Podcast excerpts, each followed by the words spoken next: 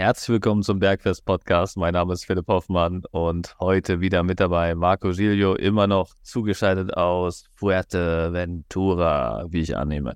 Kann er gleich noch ein paar mehr Details zu äh, verlauten lassen. Heute soll es um das Thema Pareto-Prinzip gehen. Warum Pareto? Für die Leute, die es äh, jetzt bei Pareto, wo es bei Pareto noch nicht klingelt, ähm, 80-20-Prinzip. Also wie kann ich mit 20 Prozent des Aufwands 80 Prozent der Ergebnisse erzielen? Und ich denke, in der heutigen Zeit, wo alle viel beschäftigt sind und keiner mehr Zeit für irgendwas hat, ist doch dieses Prinzip so mit das Wichtigste. Deswegen werden wir das heute mal auf die Themen Training, Ernährung, Regeneration anwenden und euch da so ein paar Hacks mitgeben, wie ihr das am besten für euch umsetzen könnt und wie ihr mit weniger Zeitaufwand mehr erreichen könnt bezüglich dieser Themen. Herzlich willkommen, Marco. Salve, Philipp. Einen wunderschönen Mittwoch dir und einen wunderschönen Mittwoch euch da draußen. Schön, dass ihr wieder dabei seid. Pareto. Cooles Thema heute. War ein Italiener, glaube ich, der das entdeckt hat. Sympathisch. Mit Vorfahre von dir, Marco. Vielleicht mit 20% Aufwand, 80% Erfolg, das schmeckt. Das, das kaufe ich, das nehme ich.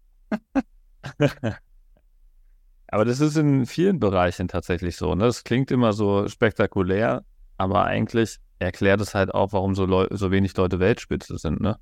Weil halt die restlichen 20% der Ergebnisse halt 80% des Aufwandes sind und keiner Bock hat, diese extra 80% zu gehen, um halt nur 20% rauszuholen. Deswegen ist halt Weltspitze sehr einsam. Boah, das ist so gut. Das ist so gut.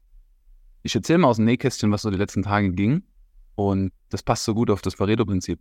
Gestern war ich unterwegs mit einem Kameramann. Wir haben gestern ein bisschen so Image-Arbeit gemacht. Das habe ich zum ersten Mal gemacht. So, so ein bisschen Einblick in my, my Sporty, my Foodie und mein, mein, mein Arbeitsleben, wenn ich unterwegs bin. Und äh, meine Freizeit. So, und dann Giuseppe ist der Kollege. Und es ist halt ein Content Creator, ist ein Video Creator. Und am Ende des Drehtags habe ich ihn dann so, hier Giuseppe, du bist aber auch ganz schön stabil gebaut, so von deiner Grund, Grundphysis her. Stabile Hüfte, ordentliche Schultern auch. Aber hast schon gesehen, dass, dass Giuseppe früher irgendwann mal Sport gemacht hat, aber ich kenne ihn halt nur sehr kurz. Wir sind aber ganz gut connected und dann offenbart er mir, dass er Olympia in Atlanta im spanischen Ruderteam als Ersatzmann war. Das heißt, er war 1996 bei Atlanta dabei und war praktisch Ersatzmann vom ähm, Zweier, vom Zweierruderer. Und die Spanier sind damals in Atlanta Vierter geworden. Also undankbarer vierter Platz. Und er war halt praktisch mit dabei. Also die machen im Protokoll alle genau das Gleiche, sitzen dann halt, wenn das Rennen läuft, im Publikum oder bei der Crew. Aber wenn der eine jetzt hier Fieber oder Durchfall hat, ähm, dann, dann sitzt der andere halt im Boot. Ne? Und er hat halt acht Jahre diesen Sport auf Hochglanzniveau, auf, auf Top-Niveau gemacht, auf Elite-Niveau. Und dann saßen wir halt abends dann nach, nach dem Dreh bei einer Paella und zwei Bierchen und, und er hat halt gemeint, der Sport ist nicht gut für deine Gesundheit und dieses Training ist auch nicht gut für deine Gesundheit. Und ich frage ihn so, wie viel habt ihr denn trainiert? Nee, zuerst habe ich ihn gefragt, was ist denn dein Tipp, den du mir geben würdest für Erholung? Und dann sagt er so, Erholung? Das war halt einfach Training so. Oder, oder Schlafen oder Essen. Dann habe ich so gemeint, ja, wie viel habt ihr denn trainiert? Er hat gesagt, also an normalen, an normalen Trainingszyklen so haben die mit Ausnahme von zwei Tagen in der Woche immer zweimal trainiert und ansonsten nur einmal. Das heißt, der hat immer zwölf Einheiten die Woche gefahren. Und das waren Low Days. Und dann frage ich ihn so, wie viel, wie lang war denn eine Einheit? Und dann sagt er, ja, eine Einheit war so im Schnitt mindestens eineinhalb Stunden, wenn nicht zweieinhalb Stunden. So, das ist mir überlegen. Also, das sind fünf Stunden am Tag und an einem schlechten Tag zweieinhalb Stunden Training und das insgesamt in einer niedrig voluminösen Trainingszeit. Ich glaube, das sind die, das sind die 80, das sind die anderen 20 Prozent. Ja. Oder 80. Das ist das, was ich eben meinte. In Weltklasse, da muss halt ein bisschen mehr Zeit investiert werden. Bisschen das, ist gut. Wie was weißt du? Bisschen ist gut. Bisschen ist gut, ja. Ja, genau. Also, aber das ist ja das Schöne, weil wenn jetzt der Durchschnittsbürger mehr für seine Fitness tun möchte, gesünder werden möchte, wie viel Zeit muss der für Sport investieren, Marco? Wenn er bei Null startet, um die 80 Prozent zu erreichen, mit 20 Prozent Aufwand. Mhm. Ja, gute zwei Stunden Training, fokussiert, strukturiert, progressiv in der Woche. Kraft. Mhm. Ja. So, unsere Experience jetzt, glaube ich, schon, wir tauschen uns jetzt ja schon fast zwei Jahre aus. Ja. Oder Philipp? Bist ja. du damit d'accord? Ja, ja, also würde ich auch so unterschreiben, weil ich meine, man kommt irgendwann schon in den Bereich, wo dreimal pro Woche trainieren deutlich mehr Sinn machen würde. Aber dreimal pro Woche Training aufrecht zu erhalten, ist halt viel, viel schwerer als zweimal pro Woche. Deswegen ähm, ist es dann schon eigentlich, rutscht man schon so ein bisschen aus der Pareto-Optimierung raus, würde ich sagen. Also dieses zweimal pro Woche ist, würde ich so sagen, die, die Grenze zu Pareto. Das kann ich äh, mit einem ganz guten paar Beispielen bestätigen. Also eins ist zum Beispiel, dass du irgendwann das Fitnessstudio, dass du das satt hast. Es gibt Leute, die wollten starten, die sind top motiviert. Und ich habe das selber schon erlebt, dass äh, Leute wirklich so vom Anamnesebogen, vom Gespräch sehr überzeugt und zielorientiert und strukturiert waren und erschienen.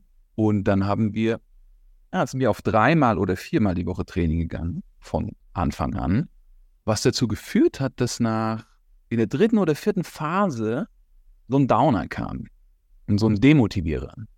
Das ist ein sehr zielorientierter Lifestyle ist und viel Training und das auf einmal so wahrgenommen wird. Die ersten Monate lief super und dann kommt so in der dritten, vierten Phase, nach Monat fünf, sechs, je nachdem, kommt dieser Einbruch. Entweder werden die Leute krank oder es kommt irgendwie eine Urlaubsphase und im Gegenteil, die Leute, die zweimal die Woche von Anfang an, immer zweimal die Woche konstant, die halten diese zweimal die Woche durch. Also die sind auch in Phase 8, 9 oder 10 immer noch super, wie so ein Dieselmotor, die läuft, die Maschine.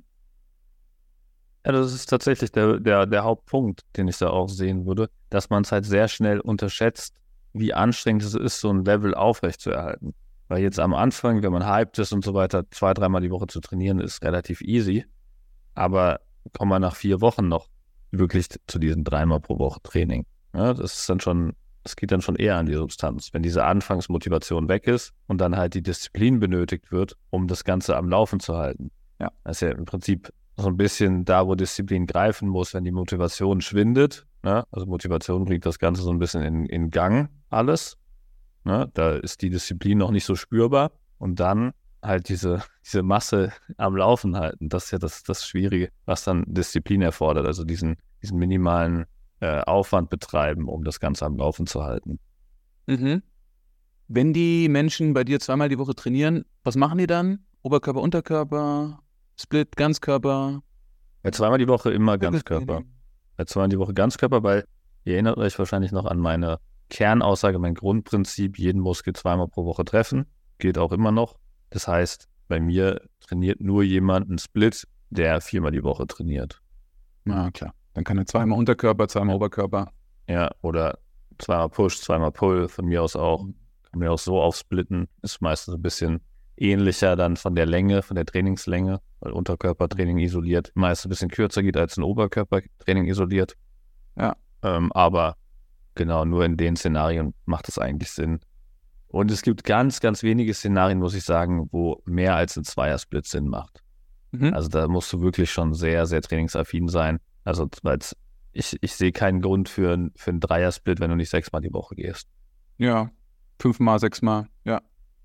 Ja. ja, das ist, da sind wir schon weit über der Pareto-Optimierung, selbst beim mhm. Oberkörper-Unterkörper-Split. Das ermöglicht uns natürlich mehr Volumen, mehr Intensität, mehr Kilokalorien, mehr Wachstum in, in kürzerer Zeit, in Anführungszeichen, ja. aber mit mehr Invest. Und am Ende des Tages müssen wir uns immer fragen, wie viel sind wir bereit zu investieren, vor allem langfristig. Und ähm, da ist das Pareto-Prinzip wirklich ähm, gut, gut anwendbar. Kann man, kann man gar nicht anders sagen. Mit 20% Aufwand 80% Erfolg haben. Mit zweimal die Woche eine Stunde Training, 80% Training erstmal erreichen und umsetzen. Ja, und, und das ist übrigens auch der Punkt, wo ich sage, wo es dann Sinn macht, ähm, dreimal die Woche zu trainieren, weil es kann relativ schnell passieren, was heißt relativ schnell, aber es kann nach einer gewissen Zeit passieren, dass du halt einfach nicht mehr das ausreichende Volumen in diese zwei Stunden gepresst bekommst und eigentlich ein bisschen mehr Trainingsvolumen für verschiedene Muskelgruppen benötigen würdest, um weitere Trainingsfortschritte zu erzielen, vor allem Richtung optischer, ästhetischer Veränderung, also klassisches Bodybuilding, wenn du so willst. Ja. Und ähm, da bräuchte man dann eigentlich die dritte Einheit, um dieses zusätzliche Volumen reinzuschrauben, weil sonst die Trainingseinheiten unnötig lang werden und dann halt in dieser Länge dann auch nicht mehr die gleiche Performance da ist und dann auch die Ermüdung zu stark wird.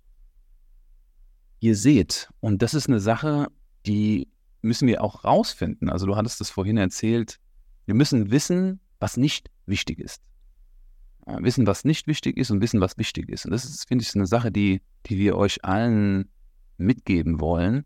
Wie finden wir denn raus, was wichtig ist und was nicht wichtig ist in diesen drei Themen? Training, Ernährung, Regeneration. Ähm, ja, ist eine gute Frage. Also, was, was man auf jeden Fall sagen kann, ist, alles, was nicht messbar ist im Bereich Training, ist halt sehr schwierig zu identifizieren, ob es wirklich Sinn macht und deswegen erstmal per Definition unwichtig. Weil zum Beispiel, also Training ist ja relativ einfach, wenn du es auf Progression runterbrichst. Progression ist so die, das wichtigste Prinzip im Bereich Training. Wenn du ein Training schaffst, was Progression ermöglicht, muss schon was richtig, also muss schon einiges richtig sein, sonst wird es nicht funktionieren mit der Progression. Und äh, dementsprechend, wenn du auf Progressionen achtest, dann kannst du auch sehr schnell identifizieren, was funktioniert und was nicht funktioniert. Und wenn du jetzt irgendein Trainings, irgendwas, irgendeinen Zusatz in dein Training reinbastelst, der nicht auf dieses Ziel Progression einzahlt, dann weißt du ja relativ schnell eigentlich auch, dass das nicht messbar ist. Ja. Und dass es schwierig wird, überhaupt zu identifizieren, ob das Sinn macht oder nicht. Ja. Also warum dann machen, wenn du im Pareto-Modus unterwegs bist? Mhm. Mhm. Beispiel, jedes Training ein Kilo steigern über alle Sätze. Oder jedes Training auf einen neuen letzten schwersten Satz steigern. Das wären jetzt so zwei Progressionsmöglichkeiten. Und da werden wir relativ schnell herausfinden, ob wir das schaffen, uns zu steigern. Und wenn wir uns da nicht steigern, dann fliegt die Übung raus. Dann gibt es eine Variation. Da haben wir ja Zeit gespart.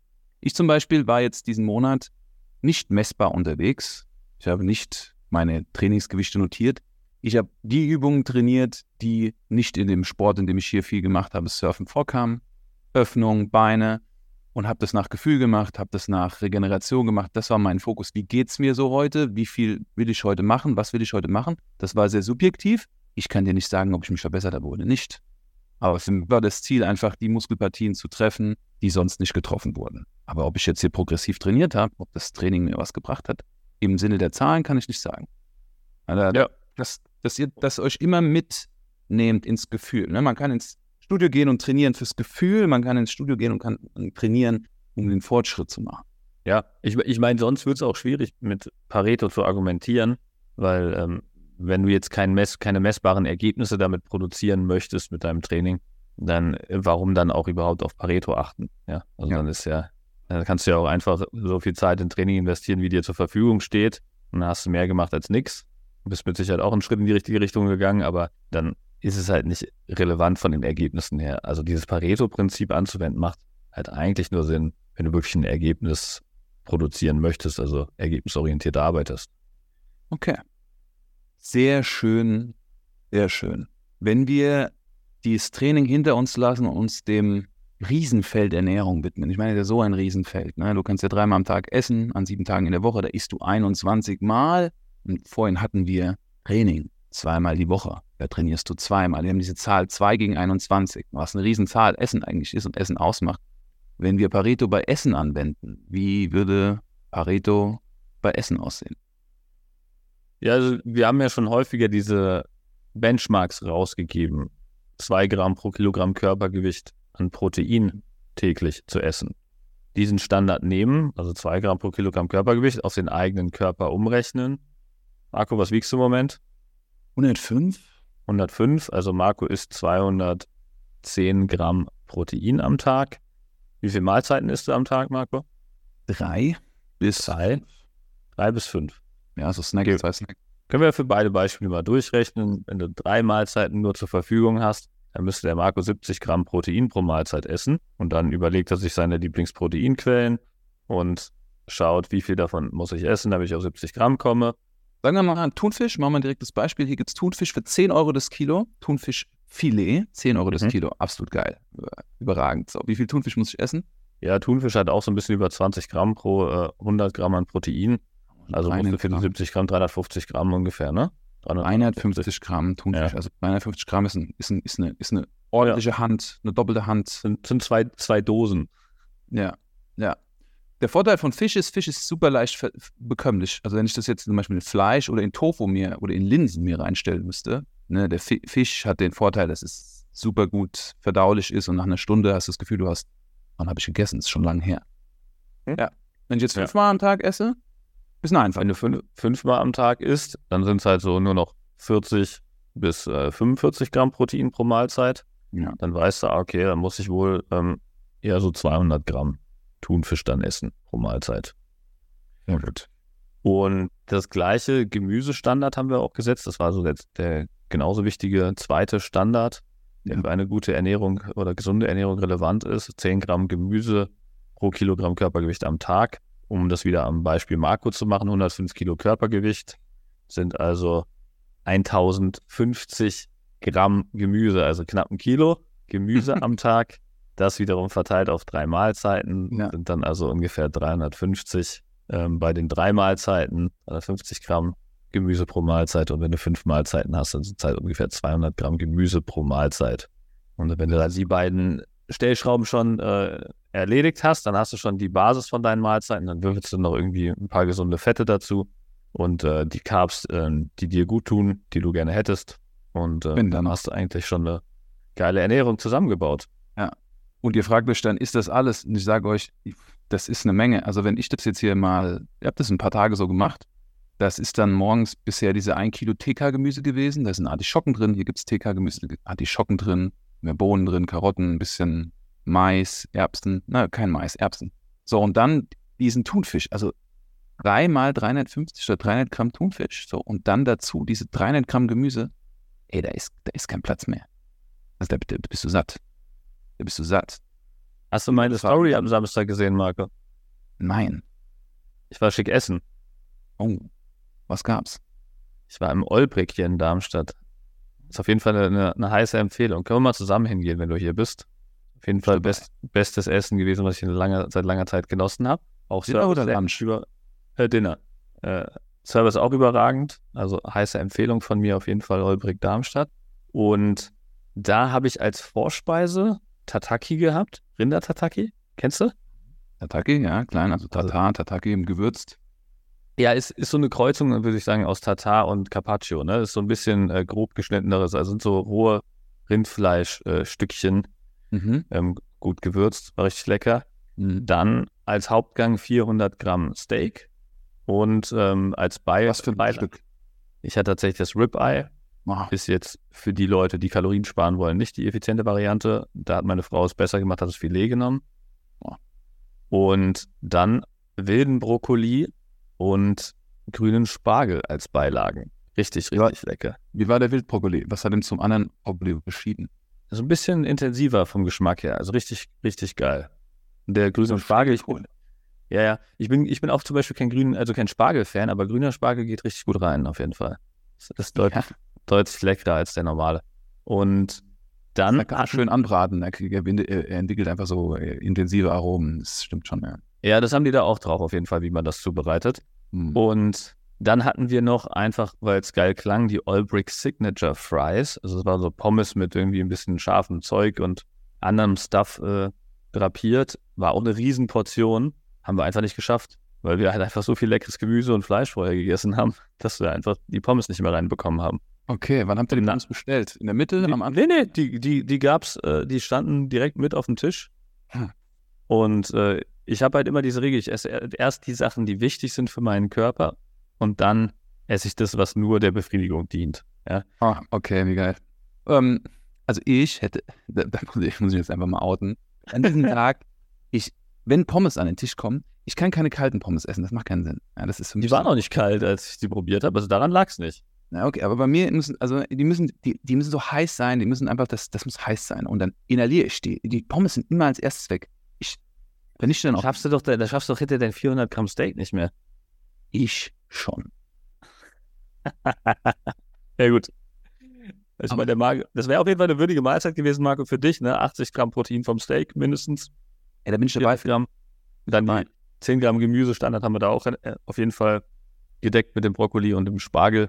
Und dann äh, waren noch ein paar andere nette Sachen dabei. Achso, Vorspeise hat ja auch noch Protein gehabt. Das Tataki ist natürlich auch direkt in den Bizeps geflossen. Und äh, ja, also war rundum gesunde Mahlzeit. Und, und da muss ich auch nochmal sagen, viele Leute erzählen mir immer, ich wäre kein Genießer. Ich bin ein Todesgenießer.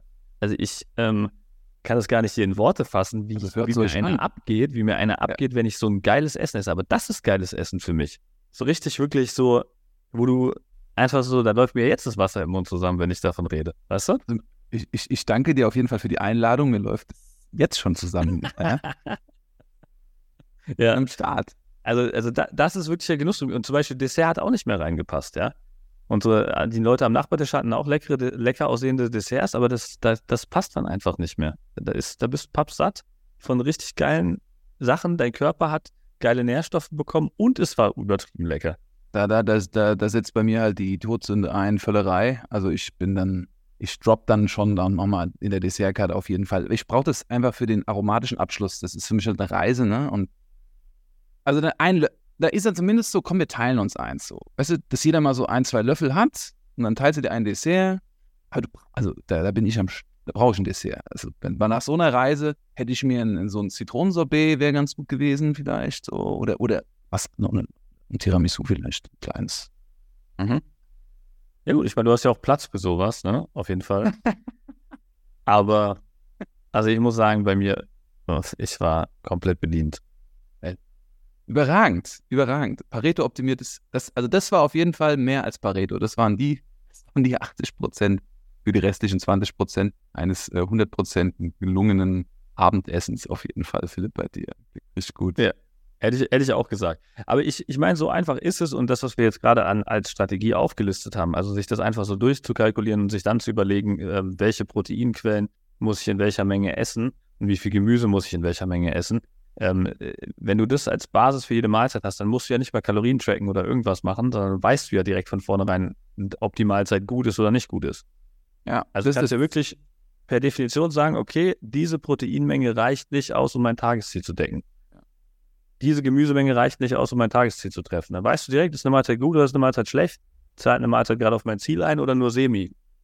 Und ich meine, das ist ja das Ziel vom Tracking, was wir ja versuchen, allen Menschen, mit denen wir zusammenarbeiten, zu vermitteln, dass kein Tool der Restriktion ist, sondern eher ein Tool, was objektive Datenlage schafft. Und du hast ja mit, bist mit einer objektiven Datenlage in dieses Steakhouse gegangen und bist völlig eskaliert, wenn dir von jemand außen zugeschaut hätte. Aber du weißt halt genau, du hast ähm, diese, da eine, eine gesunde Ernährung gesetzt. Ne? Mhm. Kann ja auch pflanzlich sein, muss jetzt nicht unbedingt das Tier sein an alle, ne? aber du hast einfach viel Protein gehabt, du hast viel Pflanze gehabt. Du hast dann ein bisschen genascht an den Carbs, so, und Dessert war kein Platz mehr. Alkohol hast du jetzt auch keinen getrunken, aber, ähm, Doch, Da- doch. Es gab tatsächlich Bier dazu. Ja. ah, Bierchen, Bierchen, Bierchen. Ja. Okay. Also das gönne ich mir dann tatsächlich lieber als ein, als ein Nachtisch. Also das finde ich schon so ein kaltes Bier. Es gab Heineken vom Fass, auch überragend. Ich wusste gar nicht, dass die Fässer haben. Ich dachte, die haben nur Flaschen. Die produzieren nur in Flaschen und liefern nur in Flaschen aus. Haben die auch Fässer, Heineken? Mhm. Okay, alles klar. Wieder was gelernt. Trinkst du dann einen Heineken vom Fass mit mir, wenn wir das nächste Mal hingehen? Noch nie einen Heineken vom Fass überhaupt gehört. Ja, da hast du was verpasst. Hast du was verpasst. Und wenn ich, wenn ich dann, wenn jetzt hier, wir haben trainiert, wir haben gespeist königlich und jetzt das Thema, wir wollen runterfahren, wir wollen ähm, uns regenerieren. Pareto, was Regeneration angeht, gibt ja auch so viel, was erzählt wird. Sauna, heiße Bäder, Nahrungsergänzungsmittel, Schlafen, Tracken, Atmen, Meditation, Breathwork. Das, das, das Pareto-Tool schlechthin zum Thema Regeneration. Findet sieben Tage in der Woche statt, wäre Schlaf. Yes. Wie optimieren wir Schlaf? Da haben wir ja auch, da sind wir ja auch schon Wege gegangen in unserer Laufbahn als Trainer und Berater für Gesundheit. Schlaf zu optimieren ist gar nicht so einfach. Ja, kostet sehr viel. Ja. Ja. Also, sch- ich meine, ich habe es im ersten Quartal gemerkt, ich erzähle es immer wieder, ähm, sich da wirklich mal, vielleicht ist das wirklich der Geheimtipp für heute, sich wirklich mal the one thing mäßig drei Monate lang 100% Fokus auf Schlaf zu committen, kostet es, was es wolle. Jede Nacht acht Stunden als Ziel und alles, was es mit sich bringt. Weil es bringt sehr viel mit sich, habe ich festgestellt. Also hat bei mir zum Beispiel mit. Als Test, als Test sozusagen. Ja. Okay. Weil du lernst viel über deinen Körper. Du, also zum Beispiel, ich habe auch gelernt, dass Schlafdauer bei mir am wichtigsten ist. Also kann auch ruhig unterbrochen sein, der Schlaf, dass ich mal aufwache zum Pinkeln oder irgendwas. Aber dass die Schlafdauer wirklich ähm, den Hauptfaktor der Regeneration bei mir ausmacht und wie viel Kaffee ich am Tag brauche. Und dann äh, habe ich halt rausgefunden, dass ich halt eigentlich anderthalb Stunden vorm Schlafengehen mein Handy in Flugmodus schalten muss, damit ich ähm, dann so früh ins Bett gehen kann, dass ich halt wirklich acht Stunden Schlaf kriege. Mhm, mhm. Dadurch, dass ich sehr termi- termingetrieben arbeite, ne, meine ersten Kundentermine sind ähm, entweder um 6.30 Uhr oder um 7 Uhr. Das heißt, wenn ich davor noch ein bisschen was trainieren will und so weiter, ist halt äh, schon knapp. Ja, also muss ich halt im Prinzip eigentlich schon immer um 5.30 Uhr spätestens aufstehen. Mhm. Das heißt, Mehr 21.30 Uhr schlafen gehen. mehr Zeit, mehr Zeit im Bett verbringen sozusagen. Mhm. Und, und ich kann mir vorstellen, wenn du diese acht Stunden droppst, dass du halt siehst, was dafür nötig ist, um diese acht Stunden zu erreichen. Also wo du was verändern musst. Ne? Du sagst jetzt, dein Handy muss früher aus, aber natürlich müssen andere Dinge auch stattfinden, damit du diese acht Stunden realisieren kannst. Das ist sozusagen so ein, so ein Härtetest für die, für die Routinen, die die Nacht umgeben und abschließen beziehungsweise ähm, einleiten. Und das ist, glaube ich, so individuell bei jedem Menschen, dass das ein Richtwert ist und dass man darauf dann einpendeln kann und sagen kann, okay, ich ähm, mache vielleicht 15 Minuten früher oder eine halbe Stunde früher jeden Tag. Erstmal fange damit an, um mich an diese acht Stunden ranzuarbeiten. Weil es sind ja dann schon zwei bis vier Stunden mehr, wenn du 15 Minuten bis eine halbe Stunde früher schlafen gehst. Zwei bis vier Stunden mehr Schlaf die Woche. Und das wirkt schon allein, bis wir zu diesen acht Stunden kommen. Ja. Ja, klar. Also ich meine, du musst ja auch, also ich, ich kam zum Beispiel von sechs Stunden Schlaf vorher ungefähr. Also hat, hat mich das mindestens zwei Stunden Zeit am Tag gekostet. Waren zum Beispiel, ich habe immer vor der Arbeit mein vollständiges Training durchgezogen und musste das dann ändern. Ich muss, mein Training musste dann halt irgendwo in den Tag reingeschoben werden, weil ich das vor der Arbeit einfach nicht geschafft habe, weil ich ja so lange schlafen musste, dass ich halt die acht Stunden voll kriege. Und ähm, das bringt halt an Opfer mit sich. Ne? Du hast halt, musst halt wirklich dann auch produktiver werden. Das ist ein guter Punkt. Ich finde, das ist auch ein- eine krasse Gratwanderung. Ähm, ich durfte das in meiner professionellen Laufbahn erleben mit anderen sehr professionell arbeitenden Menschen, Berater, sehr starke und große Führungspersönlichkeiten, die, nachdem ihr sehr langer Arbeitstag zu Ende war, dann familiär geprägte Abend war und dann, nachdem das familiär geprägte Jahr zu Ende war, dann die nochmal in die Nachtschicht gegangen sind oder mussten, das jeden Tag, fünf, sechs Tage in der Woche, um das Volumen abzuarbeiten, um nochmal Projekte gegenzuchecken und nochmal die letzten Rückmeldungen zu geben für den Pitch am nächsten Tag, da in der Nacht einfach durchgearbeitet wurde, dass die auf vier oder fünf Stunden gekommen sind. Ich finde es so spannend, dass wir können entscheiden, ob wir den, den Tag verlängern oder ob wir die Nacht verlängern. Und ich finde das auch eine Pareto-Optimierung, weil wo ist die Verlängerung des Tages dann effizient in ihrem Output und wo ist die Verlängerung oder Verkürzung der Nacht effizient in ihrem Output? Also ich würde lieber eine Stunde länger schlafen, als eine Stunde länger zu arbeiten, weil ich weiß, dass ich dann am nächsten Tag einfach mehr Energie habe für die Aufgaben, die mir entgegenkommen. Und das waren immer spannende Veränderungen, die dann auch stattgefunden haben, dass die Leute sich dann committed haben zu mehr Schlaf. Und dann waren es nicht mehr vier oder fünf, dann wurden es sechs oder sieben Stunden und dadurch eine höhere Produktivität und eine höhere Stressresilienz über den Tag hatten.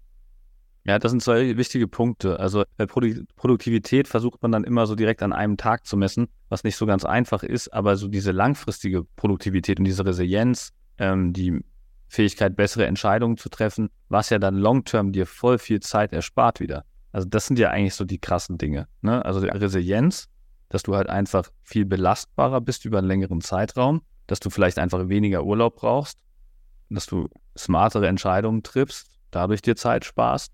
Und das zusammengefasst bringt dir dann langfristig wirklich sehr, sehr viel Zeitersparnis, was dann wirklich sehr viel wertvoller macht, dieses das als Investment zu sehen. Ich investiere zwei Stunden mehr in Schlaf pro Tag oder Viertelstunde, halbe Stunde, was auch immer es sein mag jetzt und sehe dann diese langfristige Rendite daraus. Ja, das ist ähm, sehr langfristig investiert.